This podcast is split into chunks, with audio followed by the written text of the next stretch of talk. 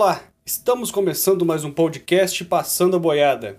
No episódio de hoje, quem salvará o meio ambiente brasileiro? Antes de tudo, deixe seu like, comente esse podcast e compartilhe para que nosso trabalho seja cada vez mais ampliado e mais conhecido. Começamos o podcast com as notícias da semana. Primeiro, a notícia trágica, terrível, dos 350 mil mortos pela Covid-19 no Brasil. Um número alarmante e que tem piorado. Falta gestão, falta um empenho maior até da população e dos governos para tentar conter essa tragédia tão dolorosa e que parece estar longe de terminar no Brasil. Ao passo que a vacinação está cada vez mais lenta, cada vez mais deficitária, inclusive com a produção do Butantan paralisada por falta de insumos e a produção de vacinas pelo Fiocruz ainda engatinhando com dificuldades para engrenar. Então a tragédia parece estar longe do seu fim. Também temos uma notícia bem interessante ainda tratando da Covid-19, é que o ministro do STF, Luiz Roberto Barroso, determinou que o Senado abrisse uma CPI para investigar o governo federal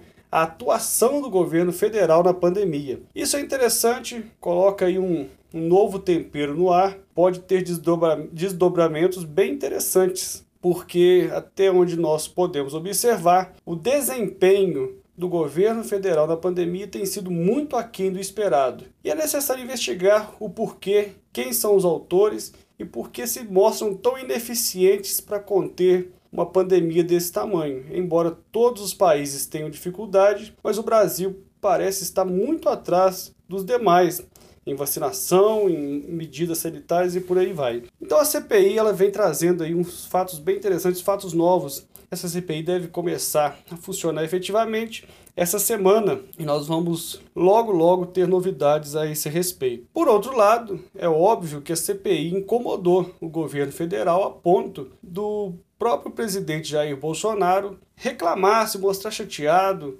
é, mostrar a sua insatisfação, inclusive publicamente, contra essa CPI, atacando o ministro Luiz Roberto Barroso, tentando conspirar contra o STF, pedindo a parlamentares para abrir impeachment de ministros do STF e também tentando ali é, influenciar ou intervir no legislativo. Segundo alguns juristas, isso aí superficialmente não, não li muito a respeito, mas parece que só essa fala que ele divulgou contra o STF e tentando conspirar dentro do Senado para fazer essa CPI perder a força, inclusive é um crime passível de impeachment. Também temos, como notícia da semana, e talvez aí para entrar no assunto do nosso podcast, é que o ministro Ricardo Salles está barganhando com os Estados Unidos uma ajuda financeira. Em troca, ele está oferecendo, ele está pedindo um bilhão de dólares dos Estados Unidos e oferecendo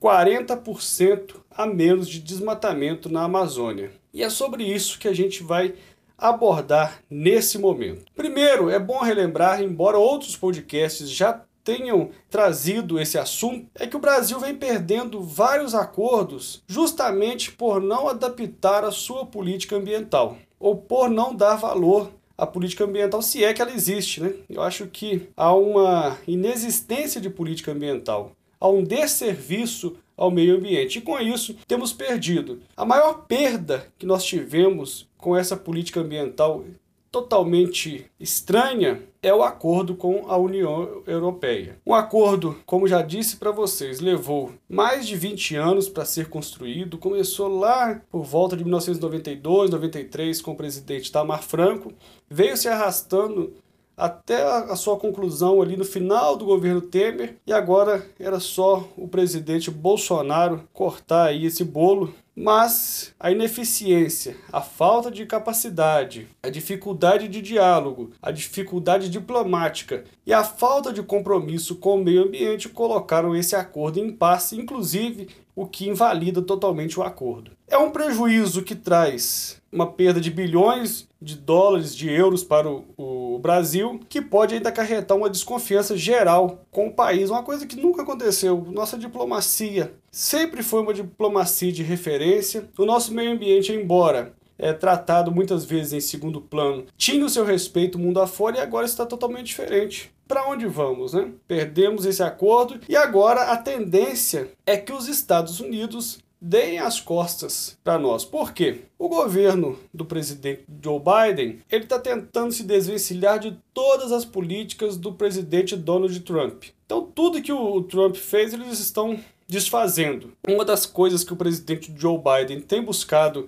é se desvencilhar é da política ambiental desastrosa do governo anterior. E se ele vai na contramão do governo anterior, naturalmente ele também está indo na contramão do governo Bolsonaro, que tem total afinidade com o antigo governo. Por isso, a tendência é que os Estados Unidos ou deem as costas definitivamente para o Brasil até um novo governo, ou então que comecem a pressionar de uma forma até com sanções econômicas, com medidas econômicas contra o Brasil, o que agravaria ainda a nossa crise, que é a maior crise que o país já viveu que é a maior crise que a República já viveu é, nesses anos de existência.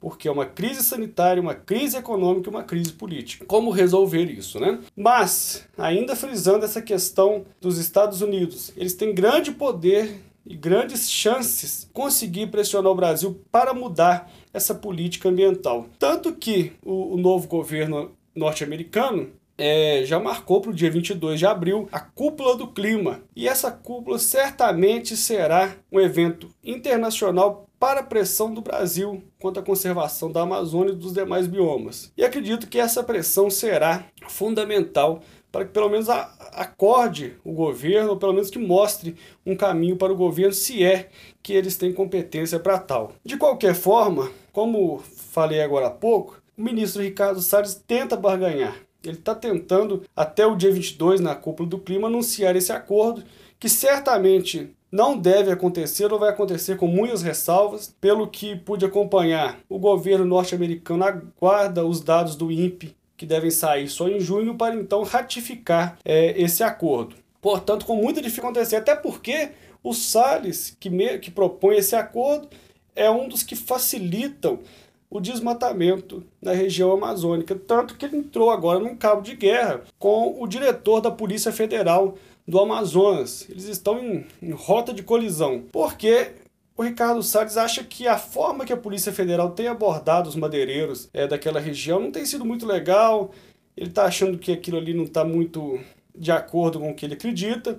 Então ele está pressionando e está batendo de frente com o diretor da Polícia Federal do Amazonas a fim de que fiscalização não aconteça da forma, não aconteça da forma que, que deveria. Ele quer que ela aconteça da forma que ele gostaria, uma forma mais branda, fazendo vista grossa, não punindo tanto os madeireiros. Então ele mesmo é uma peça que joga contra esse acordo que ele está anunciando com tanto prazer com os Estados Unidos. E aí nós temos mais um detalhe disso tudo, que é agora uma pressão oficial do agronegócio brasileiro e dos investidores brasileiros, que é esse fora Salles. Eles engrossaram esse couro nos últimos dias, porque a atuação do ministro tem dificultado a vida né, do, do agronegócio brasileiro e dos investidores também, porque há, uma, há muita desconfiança no país. Portanto, agora esse coro contra o Salles deixa de ser só da bancada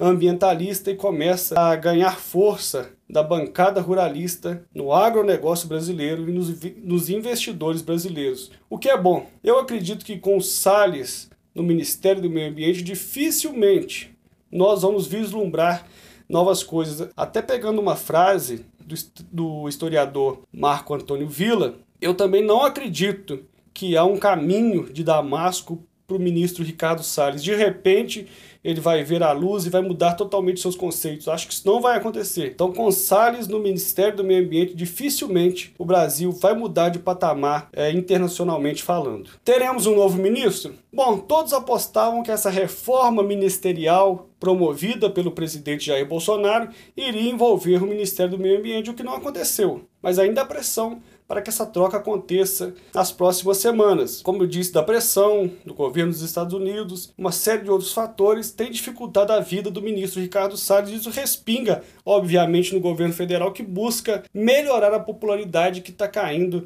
significativamente a cada semana. Então é muito provável que até o mês de julho, quando se inicia oficialmente o segundo semestre, nós teremos um novo ministro do Meio Ambiente. Mas considerando o que o governo federal tem feito nas trocas, provavelmente será uma troca de seis por meia dúzia. É difícil esperar também melhora do governo Bolsonaro, que não tem muito compromisso com a área ambiental. Mas aí quem salvará o nosso meio ambiente? Nós tentamos lutar né, com nossas forças, embora pequenas, mas nós tentamos combater, tentamos lutar, tentamos vencer né, a desinformação. Mas hoje, a solução para o problema ambiental no Brasil ela também precisará de passar obrigatoriamente pelos atores internacionais. A pressão internacional ela vai ser determinante para que o nosso meio ambiente tenha a visão necessária, tenha a atenção necessária do governo. Se não houver pressão internacional, se não houver até sanções econômicas visando um compromisso com o meio ambiente, dificilmente nós vamos